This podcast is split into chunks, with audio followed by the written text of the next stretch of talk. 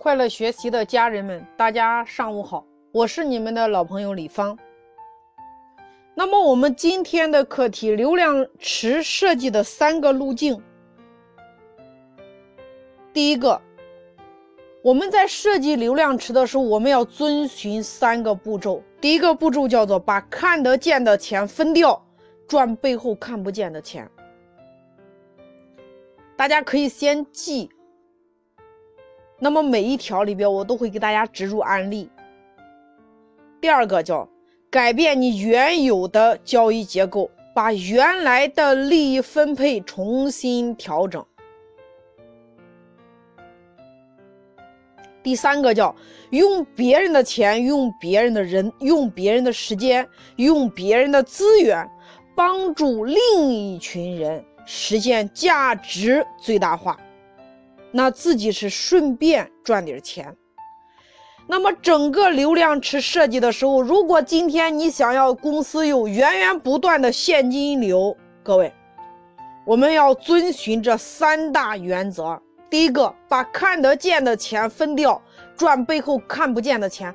我在八大打法里边，七大系统里边有一个叫，我以小米为例，也就是把。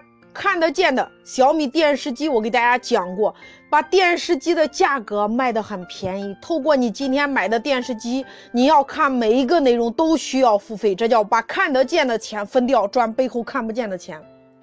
那么我再给大家讲一个案例，叫京东的案例。我们听到京东有一句广告语叫“买电器上京东”，事实上，京东不是一家电器公司，各位。电器是纯粹拿来为它引流的引流型产品。京东的竞争对手今天看似是国美和苏宁，各位，其实完全不是的。国美和苏宁根本就不是京东的竞争对手，因为他们需要大批量的开店。实际上，它的竞争对手是阿里巴巴。各位，京东实际上是一家平台型公司。那么从今天来看，京京东又是一家金融公司，同时一家物流公司。各位，这叫天罗地网，电器只是个道具。各位，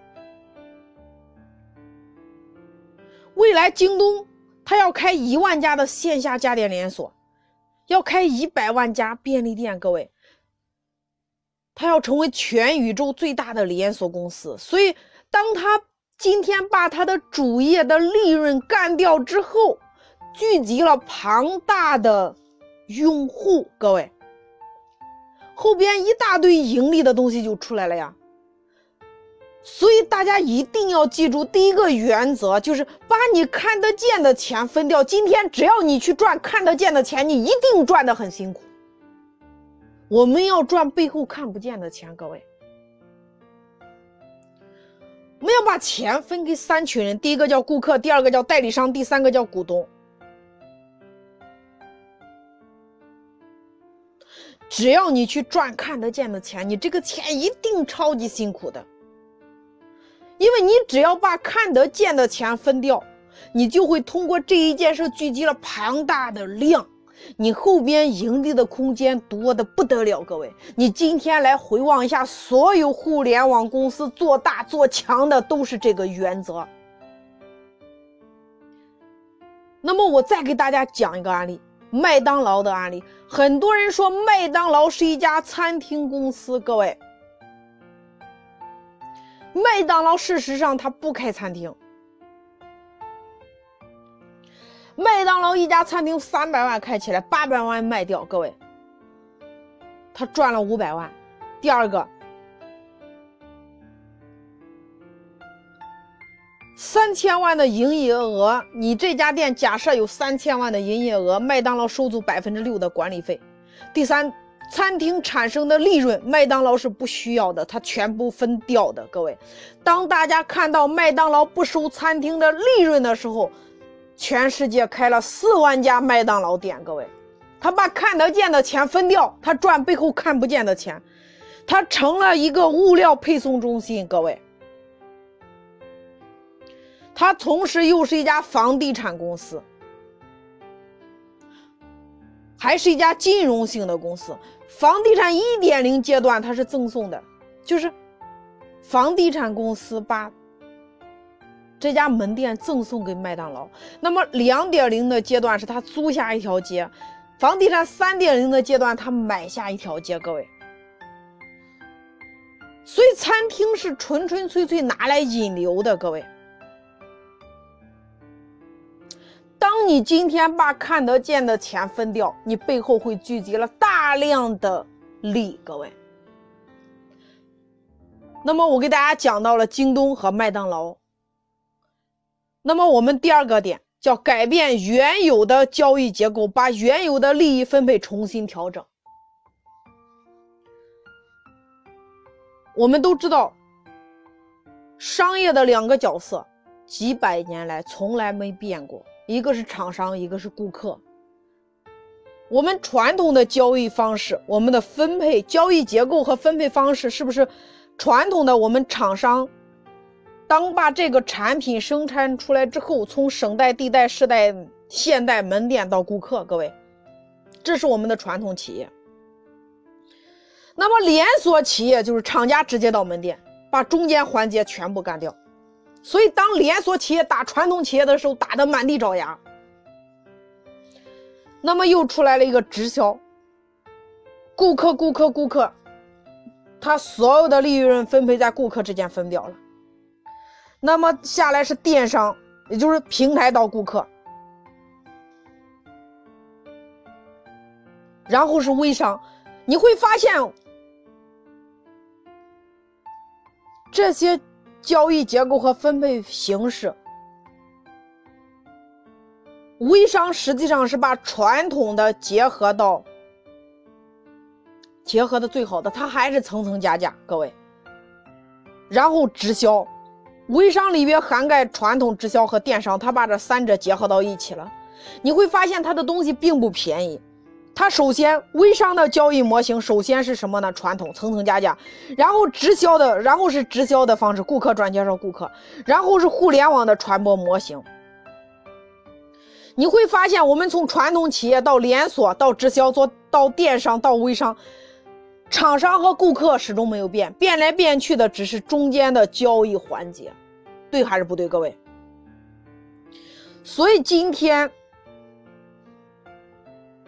在我看来，无论是微商也好，直销也好，电商也好，它都是一种新型的交易模式，只是它的分配的方式改变了。未来的所有的商业个体，我们通称为微小的商业个体，简称叫微商。我这里说的微商和你说的那个，和大家认知的那个微商是两件事情，所以。未来的商业结构是微小的商业个体，那么微小的商业个体，也就是未来的分享和传播是透过微信来进行推广和传播的。今天你所有的企业只要没有出现在手机上的企业，你一定是要死掉的。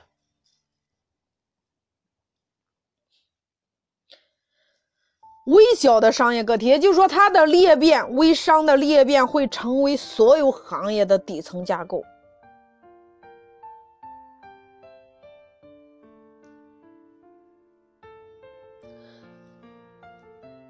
所以大家一定要搞清楚，这里的微商和你说的微商是两件事情。这里的微商等于微小的商业个体，也就是一点一点零。我给大家讲一下微商的。模式，也就是一点零的微商，我们那时候叫做造势微商；二点零的微商叫做门店型的微商，也就是所有的货实体店卖掉的。我今天不是让你去开实体店，当你把实体店开起来之后，你该花的钱花了，该来的人没来，顾客没来。各位，你们看人家那个卖杯子的，四个月一样做到两千万，他是把他的杯子下到所有的童装店里边，各位。这是二点零的微商，三点零的微商叫平台型微商，也就是说，实体门店变为渠道，微商作为入口，上面是电子商务。那么四点零的微商，也就是说，实体门店的结构，实体门店会未来实体门店的发展方向，会经营一群人的生活方式。各位，除了它的主业，实体门店除了你的主业之外，比如说今天你是做童装的，或者做批发的，或者做什么的，今天你除了做你的主营业务之外，你要经营这一群人的生活方式。各位，以微商为结构，也就是它的裂变的速度为结构，上面是代理商的结构，在上面是电子商务的结构。各位。今天所有的门店都是复合型门店。我们以前叫开一个店，把一个产品卖给 N 多个顾客。那么今天我们叫锁定一个人卖他一千次，明天叫锁定一个人卖他一天一千次，他再带来一千个人再卖他一千次，这叫裂变的速度，各位。所以复合型的门店不再是挂羊头卖狗肉，而是挂羊头卖狗肉、卖驴肉、卖鸭肉、卖 N 种肉。各位，所以今天大家真正要思考的，你到底用什么样的交易结构来做什么样的交易模型？这是第二个点。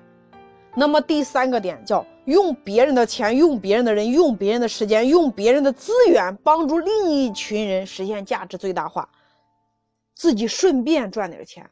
那么我在上一章节给大家举的一个携程、汉庭和如家的案例，就是他出现了一套系统，一个人整合了一千家酒店，把社会上已有的酒店为他所用，所有的钱进到他的账上。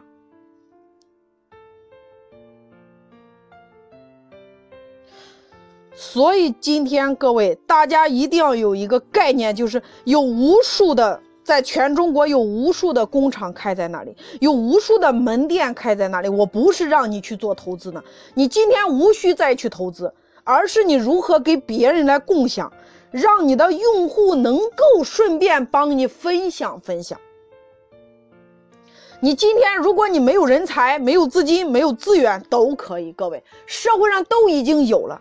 你是要做的，无非就是如何设计出来一套模式，设计出来一套系统，把已有的资源、人才、资金、人脉、渠道通通装进来。各位，